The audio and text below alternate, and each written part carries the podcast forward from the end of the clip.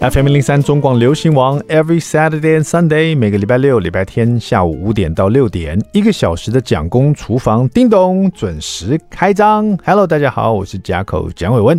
今天是二零二二年四月三十号，星期六，It's a Saturday，马上进入我们的蒋公周记。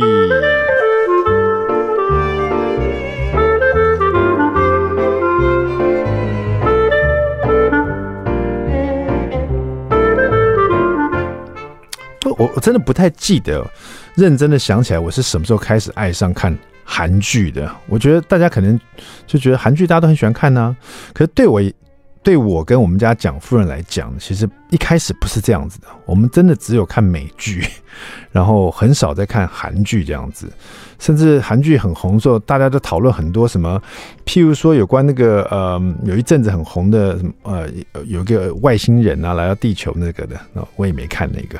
然后后来我第一部韩剧哦，认真来想，好像是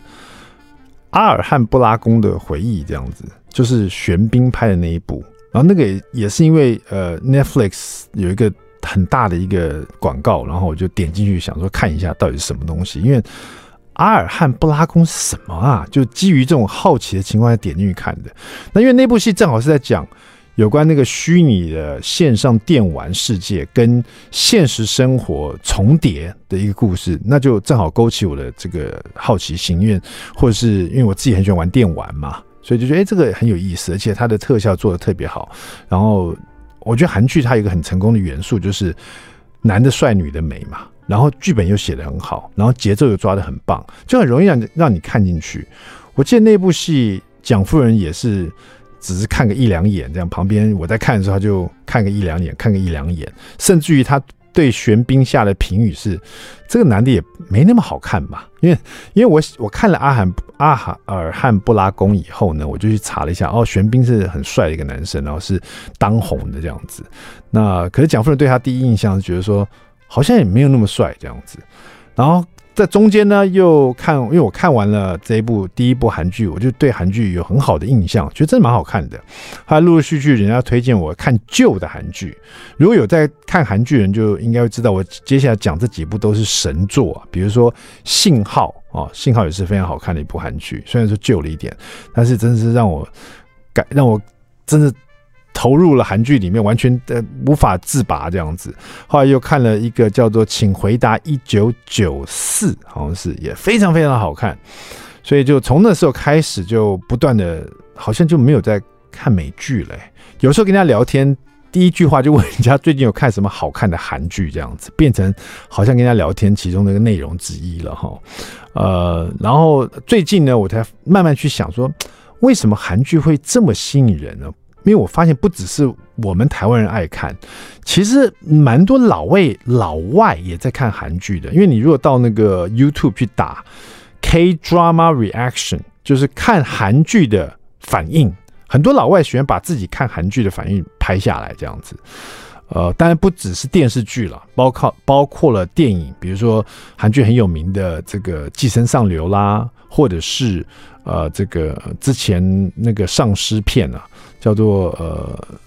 失速列车哈，因为这种丧尸片在全全世界都是所谓一种文化现象嘛，大家就是喜欢看丧尸片的人，不管是什么国籍的，大家都会看一看这样，所以这部片也非常红，就是《失速列车》，也造成很多老外觉得哇，韩国片拍得很好。当然，接下来就是这个《寄生上流》拿下了这个奥斯卡的最佳影片嘛，也是打破了所有奥斯卡之前的记录。没想到一个最佳影片是由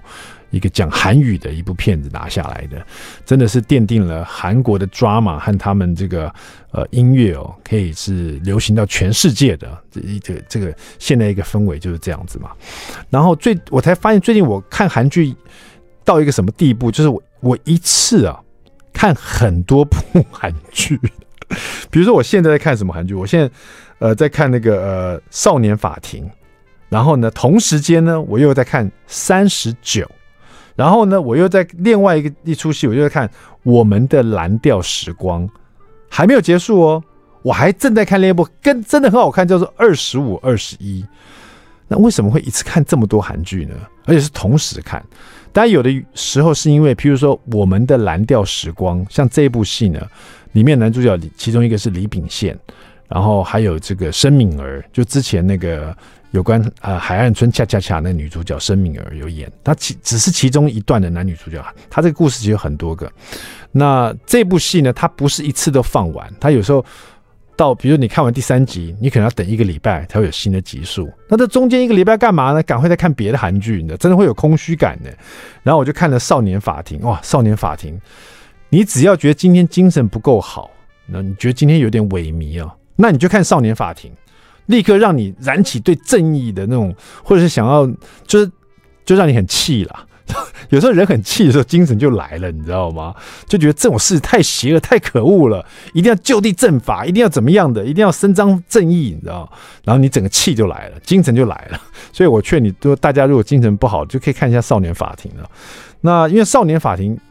我发现我没办法一集一集这样看，因为太气了，所以中间要换一个别的什么来调节一下。就你不能一直喝烈酒，你不能一直喝烈酒，马上就醉了。那中间呢，我又看了一个三十九，三十九这个正好就是那个呃孙艺珍啊，就是那个玄彬跟呃孙艺珍拍的《爱的迫降》嘛，啊、在这边顺便讲一下，第一部那个阿尔汉布拉宫，蒋夫人看的时候对玄彬的评语是说，玄彬好像也没有那么帅嘛。第二部我们看的玄彬的戏就是《爱的迫降》，这一部呢也是让蒋夫人立刻入坑了韩剧啊。中间他也看了很多其他像信号啊什么，他觉得哇真好看。然后到了《爱的迫降》有孙艺珍，然后又有这个玄彬的时候，这部戏看完了以后，蒋夫人立刻入坑玄彬。过几天我家收到一个包裹，我一打开，里面是玄彬香啊，不是一个冰箱，它是玄彬的莲蓬头，就是你知道有玄彬的香气这样子。规定我每天都要洗，从玄冰箱才行。小朋友说：“我说为什么一定要买玄冰箱？”小朋友说：“去，因为我们家只有电冰箱。”所以，我希望我家里有玄冰箱。Anyway，好了，所以我就一次，最近真的是破我记录，一次看这么多部韩剧，然后六我还在看一部《二十五二十一》。那我这几部里面，我强力推荐大家可以赶快看一下《二十五二十一》，完全可以重拾你对你在年轻时候那种对梦想，然后对梦想的坚持跟对梦想的热情。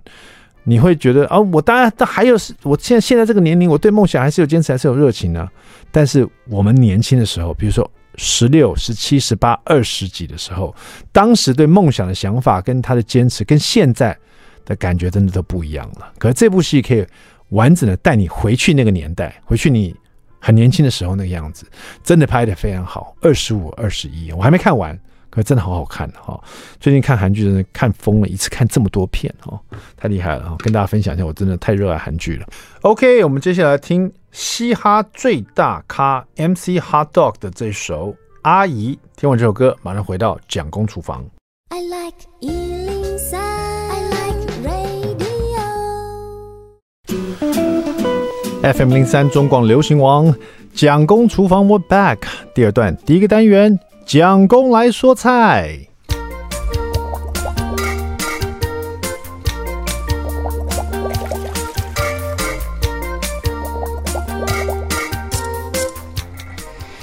就是我们家这个床头柜啊，常常会放很多食谱，因为我的这个书柜啊，到处都是食谱料理书啊。除了一些呃，除了固定啊，我们蒋公厨房访问的作者呃会送给我料理书以外呢，在早期呢，我自己在学料理的时候也买了很多料理书啊啊，但现在有些看起来当初也不知道为什么买这些书，但是就想说啊，可以把它学起来这样子。但是呢，这个有这么多料理书的好处就是，有时候想吃什么，就真的会随便抽一本来看，里面有什么好吃的来。做做看这样子哈，那今天要跟大家分享了，哎，刚刚好这本是我很早期买的一本这个料理书，当时呢，呃，就是想说，呃，看看这里面有什么比较轻松煮的菜，因为这本书书名就叫做《詹姆士轻松煮健康》啊。詹姆士谁呢？就是郑兼克，这个作者名叫郑兼克，他就是詹姆士的本名呐、啊，郑兼克哈。然后呢，这呃，因为我这这一阵子很喜欢看那个韩剧嘛，然后这个、呃、吃韩国料理，甚至我这个人就特别会容易被影像催眠哦。就是说，如果说广告突然出现啊、呃，清凉的啤酒，啪嚓，我就想说啊，喝一口啤酒真的蛮不错的。这时候，如果广告这时候正在这个播乖乖这样子，五香乖乖和椰子口味乖乖，我就特别想到啊，对哦，好久没有吃乖乖了，待会就去买一包这样子。我就是所谓那种脑波很弱的人，你知道，所以这阵子因为就喜欢听韩国音乐啊，这个韩国韩剧啊，我所谓的这阵子啊，大概三年了。蛮久的一段时间了，所以已经脑波被催眠到，我现在只要看到辛拉面，我一定买一箱回家这样子。因为几乎每个韩剧都在吃辛拉面，怎么回事？你知道吗？呃，所以说那个辣炒年糕这些东西，当然也是很难抗拒啊。那我一翻开来这一本这个詹姆士轻松煮健康哈，这本书里面就有一个很特别的，叫做辣炒糯米肠。诶，辣炒糯米肠是什么？我仔细看了一下。它基本上就是辣炒年糕，哎，它只是把年糕换成了糯米肠，因为其实呢，切斜片的糯米肠跟韩国辣酱一起炒啊，乍看之下其实蛮像辣炒年糕的哦。你去想象那个画面哈，但你吃起来才会知道，其实味道。更美味，为什么呢？因为糯米肠你把它煎得恰恰的，糯米肠里面是一颗一颗的那个呃糯米，对不对？然后里面有一些空隙会吸汁，对不对？然后你把它煎的那种恰恰的味道，然后跟肉丝啊、蔬菜啊，跟那个呃韩国的辣酱啊一起炒起来，变成那种又干丁干丁那种辣辣的那种酱汁哦，那样子会真的会让人家觉得哇，吃起来口感上啊，或是那个糯米肠咬进去那个爆汁的感觉。就是更胜于年糕哎，年糕只是软软 Q Q 的，可是糯米肠很会吸汁哎，而且里面也蛮有口感的哈。你现在这样想想就知道了。但我觉得这个做法最重要就是那个糯米肠买回来，你要先把它蒸，或者是你要先把它煎过，把它煎过以后呢，它第一个就会增加糯米肠的香气。很多东西啊，你煎过了以后，它水分啊变比较少了以后，它变比较干香啊。它就更容易吸附酱汁，而且呢，这样子糯米肠也不会因为后来你有炒一些这个酱汁让它太黏糊啊。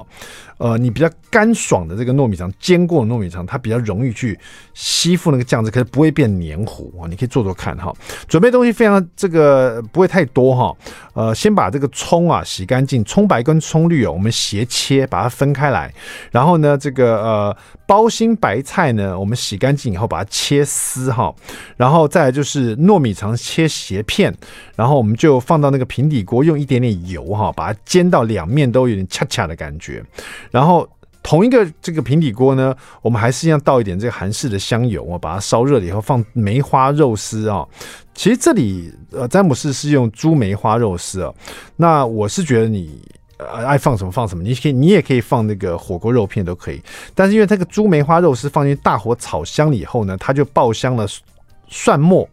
然后葱白就放进来一起爆香，所以蒜末跟葱白的香气呢是。跟这个韩式香油还有猪梅花肉丝一起把它爆香的，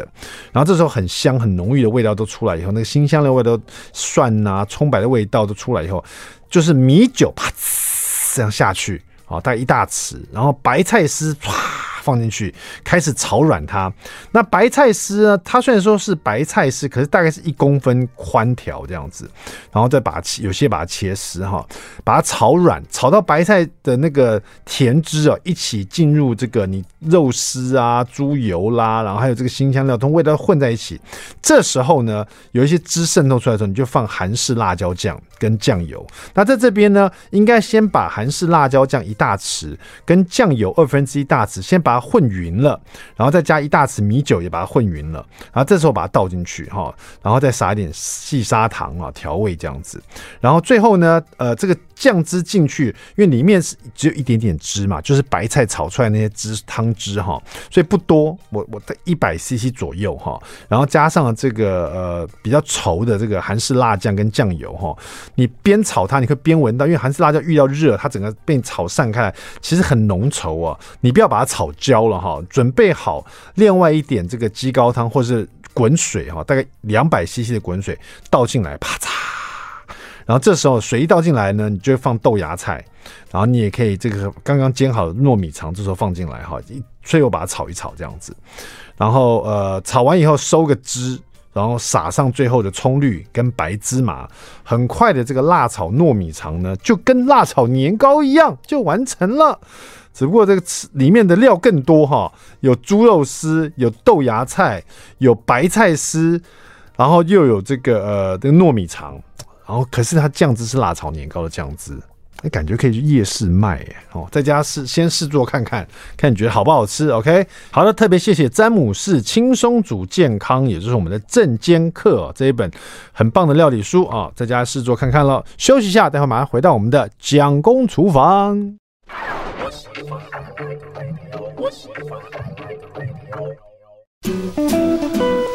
FM 零三中广流行王蒋公厨房，We're back，我们回来了。是的，今天在访问我们特别来宾之前呢，我要先说一个故事啊。那这故事是我大概一个礼拜之前在电视上看到的一个消息啊，就是说在韩国呢有一家吃到饱的韩式烤肉店。呃，这个老板娘呢，因为疫情的影响的关系啊，收入大减。那在开店的当天呢，有两位男客人，那他们也算是常客喽。他们去过这家这个烤肉店大概三四次了。那客人正要进门去吃这家吃到饱的韩式烤肉店的时候，竟然被老板娘挡在门口。那老板娘也是蛮有蛮客气的，就是跟他们解释说，因为。两位呢，实在是啊，食量太大了啊！他大多数的人来吃我们烤肉呢，这个肉呢都会续点个三五次，算是很多了。但是两位呢，不知道是因为这个胃口太好，还是太年轻了，你们都点了十几次以上啊，就是续点这个肉品十几次啊。我们也可以想象，大家都吃过吃到饱的餐厅嘛，这个续点十几次的肉真的是。不能说过分了，但是食量真的非常大哈。我个人呢，点个三四次就已经快不行了。呃，他们而且呢，这个老板娘还特别又加了一句说，因为疫情的关系哈，那虽然说我们是吃到饱的餐厅，但是你们这个食量也真的非常大，而且你们也不会点任何的单点的一些餐饮啊。呃，造成说这个他们在这种经济的环境之下，他们老板娘就拒绝两位客人进去用餐，就说他们不能招待他们这样子。那这两位客人当然就觉得很莫名其妙啊，他们两个是常客，然后他明明写的是吃到饱餐厅。听嘛哈，所以说这个这个事情呢，在网络上就就炸开来了。那尤其韩国就有两极的这个反应呢。那当然一批的人就觉得说，明明就是吃到饱餐厅，为什么这个不让人家吃吃到过瘾呢？那这个吃到饱吃它太多的人，你觉得？不划算。那如果那些吃到太少的人，老板娘也不会退钱给他们啊，对不对？那另外一批客人就觉得老板娘也是蛮有道理的，因为他毕竟是在客人还没有进入餐厅之前，而且是很明显的，老板娘非常认识这两个客人，就是说他知道这两个客人可能肯定是续点了很多次，所以让他造成了印象很深刻的这个感受，所以他一来就。阻挡他们在门口，并不是说人家用餐用到一半才赶客人呢，好像餐厅有权利拒绝客人的这个这种权利哈。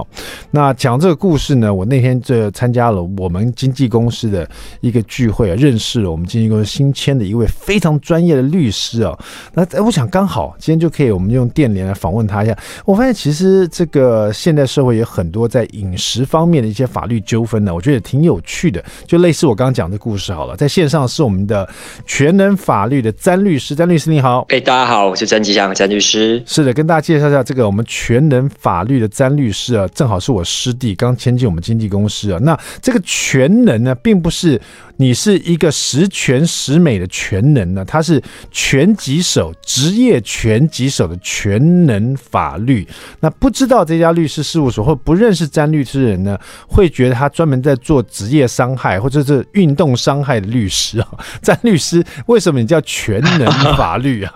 呃，之前还有那个当事人以为我们是开健身房的，他问我们说：“哎、欸，你们这边有打拳的吗？”是你的哦，我说没有没有，你的律师事务所门口就挂了两一副拳套啊，你怎么怪别人去这样误会呢？对，对不对？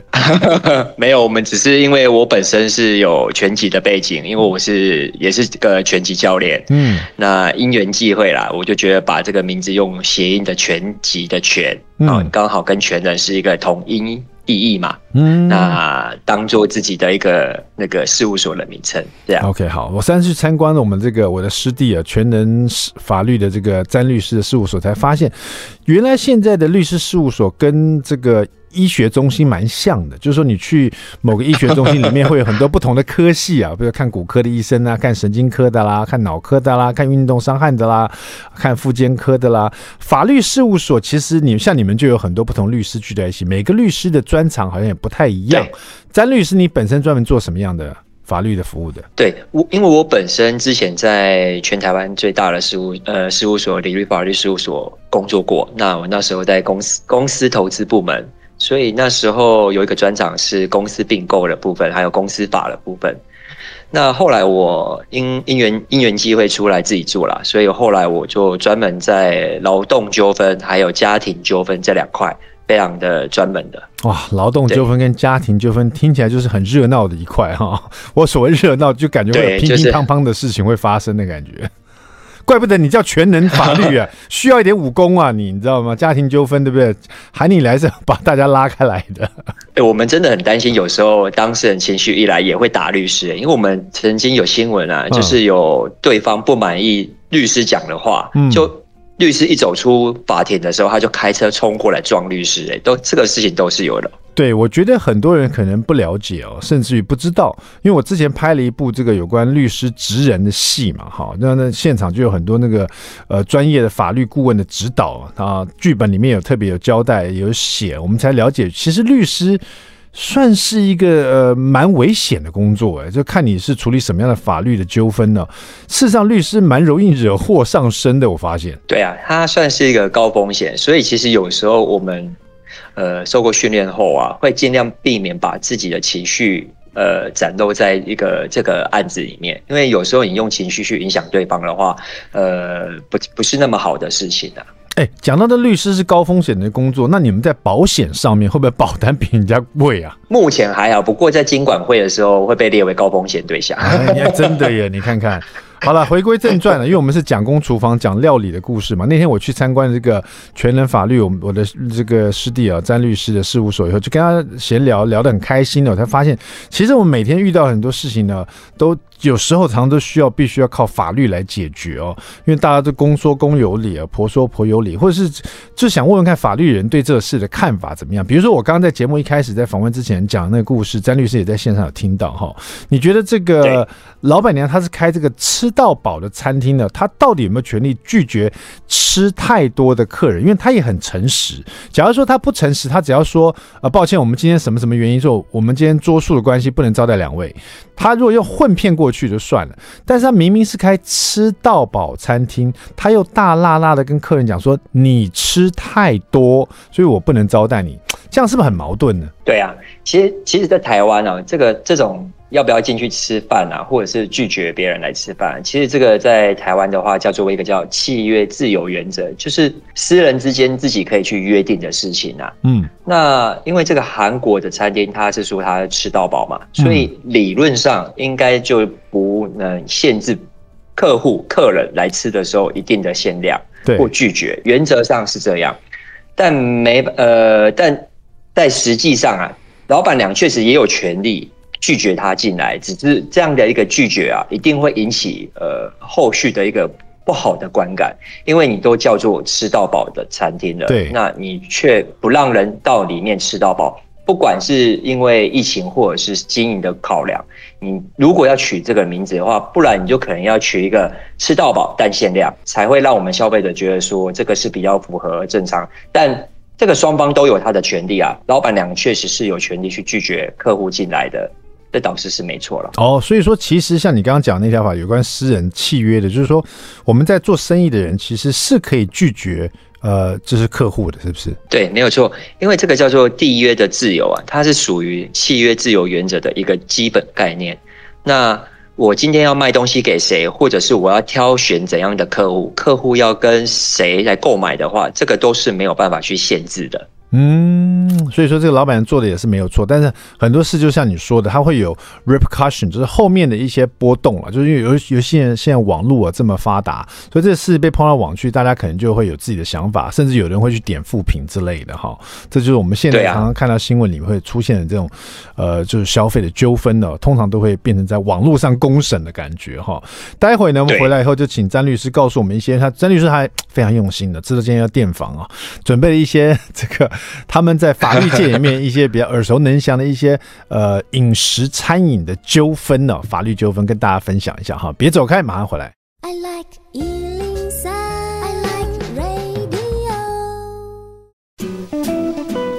FM 零三中广流行网蒋公厨房，我们回来了。今天我们厨房里呢聊的是法律，而且呢这个是有关餐饮呢，或是这个我们饮食上面的一些法律的纠纷哈。那我们今天在线上呢连线的是全能法律的詹律师，詹律师你好。嗨，大家好，我是詹律师。这詹律师呢，这个全能法律是全集的全呢，我本身也这个关顾过，就去他的这个法律事务所过哈。那不是因为是 不是因为因为他詹律师专门处理家庭纠纷的，我不是因为家庭。纠纷去他的事务所哈，我是因为我是因为詹律师刚签到我们经纪公司来，所以我也就正好去，然后我询问他一些有关这个业界的一些法律的一些问题啊，咨询一下，就没想到呢，哎哎，聊起来就很开心啊。詹律师也提供了很多很有趣的一些这个餐厅啊，或是一些餐饮的一些法律纠纷，我想跟大家分享一下。詹律师今天好像带了几个故事来跟大家分享，是不是？对，没有错。嗯，那我这边第一个故事啊，其实这个是最近也常发生的，最近刚发生，嗯、就是说。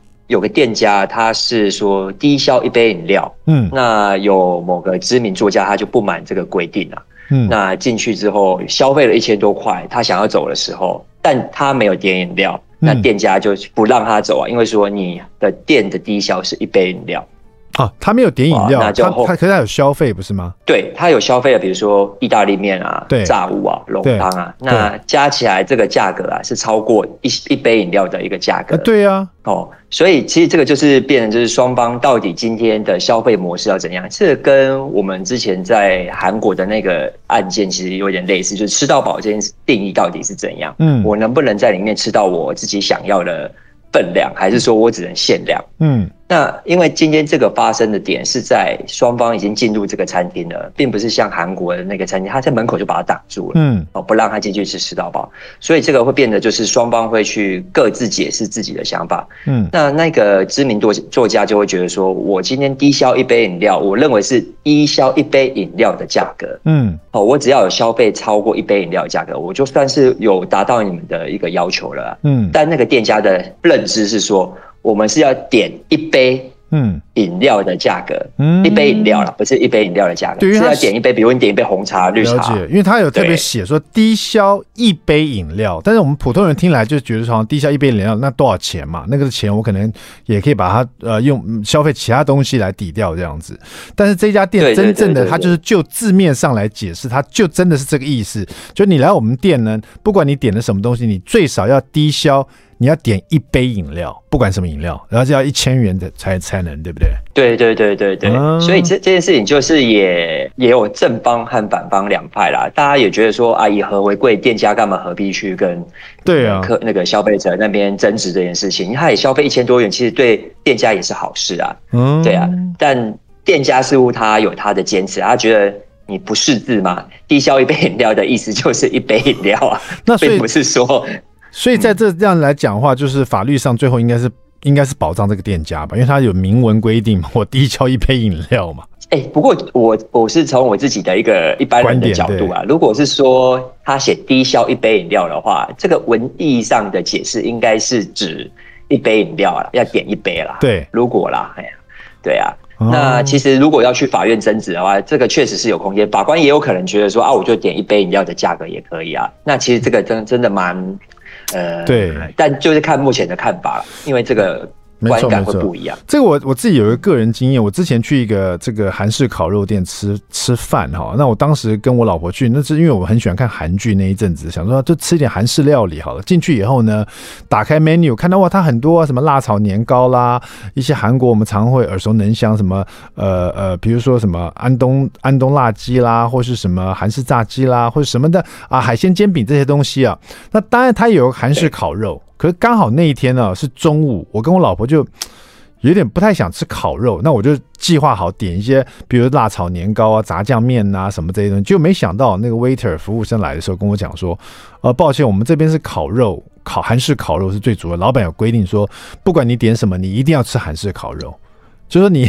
哇，对你一定要先点韩式两人份的韩式烤肉，然后你才可以点别的东西，你不，我说。我说，可是我也想我也不会只点一个炸酱面，我打算要，我就讲给他听，我想打算点韩式煎饼啦、炸酱面啊，再点你们辣炒年糕啊，再点一个什么东西，点也点三四道菜这样子，不会说只是吃一道菜，两个人分一分拍拍屁股走掉。对方还是很坚持说没办法，我们老板规定说你一定要点两人份的烤呃这个这个烤肉，烤肉对，点完了你才可以点别的。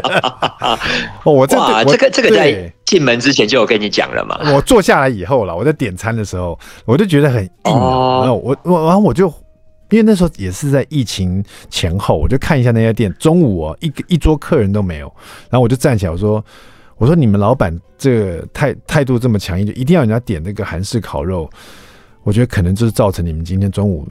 没有客，我是我是唯一一桌的原因。结果你直接这样讲哦，我就走了。对啊，那个服务生还。还点了一下头，他他也认可，他说嗯，应该是，然后我就走。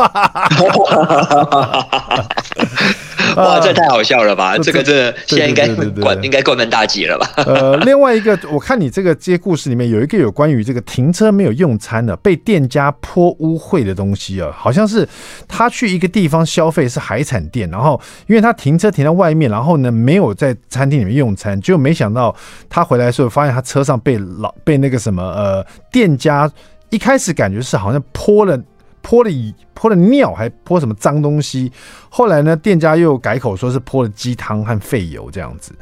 那这个呢，感觉也蛮扯的，就是说，好像有很多这种餐厅会，因为它是私人的停车的位嘛。那如果说你停了以后，你当然到里面消费，但是可能也没有写得很清楚。那可能有人就贪便宜就停了走了这样子。可是店家应该没有这种权利在你车上拖东西吧？或者或者我看到有些店家会贴东西在你车上，贴很多，或者恶意的挡住你的车，这样好像也有一些法律的问题，对不对？对啊，其实其实我会建议，呃，店家就是做生意的人啊，真的不要去破坏，或者是对这种违规停车的人去做一些像泼汤啊，或者是限制啊，其实这不太好。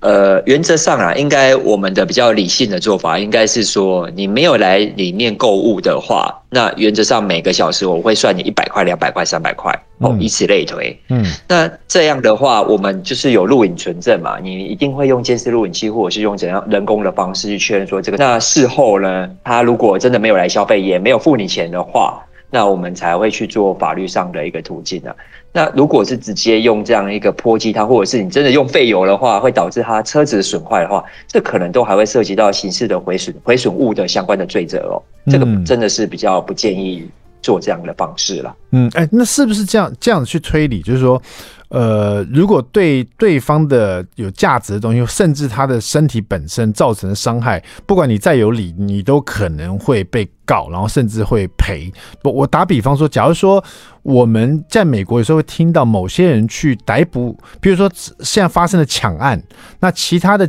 呃行人想要帮助店家，可是施施法过当，你知道，就导导致这个歹徒可能致死，或者是比如说很严重的身体损坏。那掉了一只手或怎么样的，你知道变成残废，那这样其实是有可能是过当，是不是防卫过当的一种嫌疑，是有可能会被告。对，这个就是我们在所谓主张正当防卫啊，和有没有有没有执法过当的一个问题啊。哦，我们原则上法官会去平衡到底是谁对谁错，就是有一个平衡点啊。所以要帮忙别人啊，或者是要做一些就是他人有身体上的一个限制或。呃，伤害啊，这个都要小心哦，尽量要避免。所以我们有时候会看到啊，用辣椒水。我最近还有看到一个网络的一个对打的一个画面啊，对对对，他最后打到最后，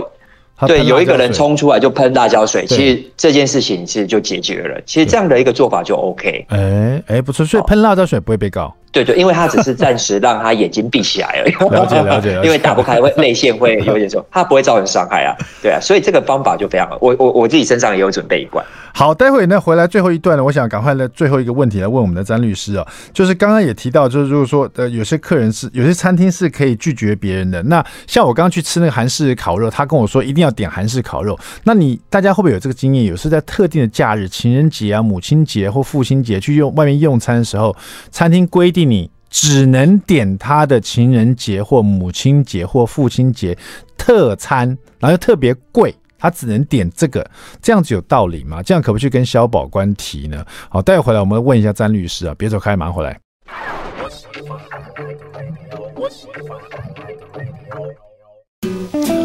FM 103中广流行网蒋公厨房，我们回来了。你想好答案了吗？假如说你在特定的假日，比如说情人节啊、母亲节啊，然后去外面用餐，然后对方餐厅要求你必须要点他的特餐呢，通常都很贵，两人一千九或两个人两千三这种的，不能点其他东西哈。那这样合理吗？可不跟消保消保官报告呢？呃，我们来问一下我们的这个全能法律的詹律师啊，到底是我们去这样特地节日消费的时候呢，是不是有点感觉被公攀呐？因为因为如果说他的餐点上什么都有，但是他只规定我只能点他的最贵的这个，那这样子是不是我觉得好像蛮不合理的？我都花计程车钱到你餐厅来，都坐下来了。呃，这样子，我是不是可以跟消保官报告呢？其实我们常看到就是餐厅啊，它在特定节日有什么新年啊、过年啊，或者是情人节啊，尤其是情人节啊，那都会有推出一些特别的餐点的啊。那有一些餐厅，它甚至会就是要求，就是像刚才 Jacko 讲了，一定要点那个比较贵的餐餐点。那其实我们一开始有提到，就是说契约的自由原则，就是你有缔约的自由。当你坐下的时候，服务员跟你讲这些事情啊，这个餐点只能点最贵的啊。其实你可以拒绝，就是说我不要点，我要吃。但很多消费者他因为碍于情面嘛，想要坐车也到这边了，或者是情人面前想说不能。太太穷酸了，所以有时候会硬着头皮消费，那比原本多支付了很多钱。那其实这样的一个情形，后续向消防消保官去做申诉的话，其实应该是蛮困难的啦。因为你自己都同意这个价格，你也心甘情愿，你也吃了，那你最后也付钱了，后续才去做申诉，其实效果不太大了。嗯，哎，问一下，现在如果有人要做那种呃法律咨询，像你们的那个全能法律事务所，那么多不同的那个专业的律师哦，你们是有没有那种像那种？你的汽车试乘，你们有没有那种法律免费咨询？比如说前一个小时免费这样子，有没有这种的？还是目前没有哎、欸？还是打电话去打电话去立刻就咨询的时候，呃，詹律师，我想跟你咨询。好，你等一下哦。叮啊，怎么了？呃，我开始计时啊，每一分钟现在是一百块钱，是不是这样子啊？没有没有没有。没有没有，我们我们我们就是懂这种，所以我们都会跟消费者说，呃，我们的客户说，哎，我们一小时是多少？所以就会跟他说，你是不是同意这个价格？那我会建议他就是来，我们约定一个时间，你来锁。哦，然后我们来咨询。然后如果是亲友的话，我可能会给你一些傻避暑这样。还好，我们现在已经快到一小时，我现在赶快结束这边访问。我们要特别谢谢我们的全能法律的詹律师啊！大家如果有什么法律上的顾问的事情的话，也就可以找拳拳击手的拳全能法律去找詹律师啊，非常年轻可爱且非常帅的一个律师。谢谢我们詹律师，谢谢。好，谢谢结果，谢谢谢谢大家。我们下次再见，拜拜。